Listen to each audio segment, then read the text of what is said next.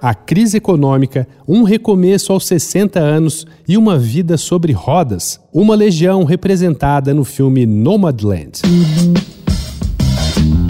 Dois pontos. Uma conversa sobre quase tudo com Daniel Almeida.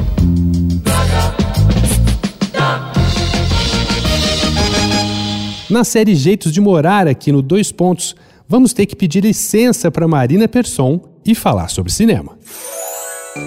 Você já deve ter ouvido falar do filme Nomadland, o grande vencedor do Oscar 2021, com três estatuetas: melhor filme, direção para a chinesa Chloe Zhao e melhor atriz para a maravilhosa Frances McDormand. Na história, uma sexagenária se muda para um trailer e sai meio sem destino pelos States, depois de ficar viúva e ver o local onde vivia virar uma cidade fantasma. Em medidas iguais, Nomadland é ficção e realidade também. Segundo a Associação da Indústria de Veículos Recreativos Americana, pelo menos um milhão de pessoas formam uma comunidade que vive integralmente sobre rodas.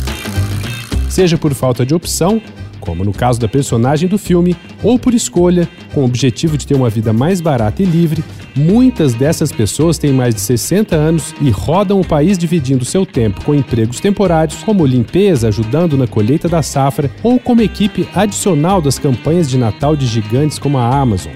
A estimativa é que com a crise econômica, de saúde e social provocada pela pandemia, mais pessoas vão ser obrigadas a pensar em maneiras mais baratas de morar. Ou seja, mais uma vez, os ricos devem ficar mais ricos e os pobres mais pobres.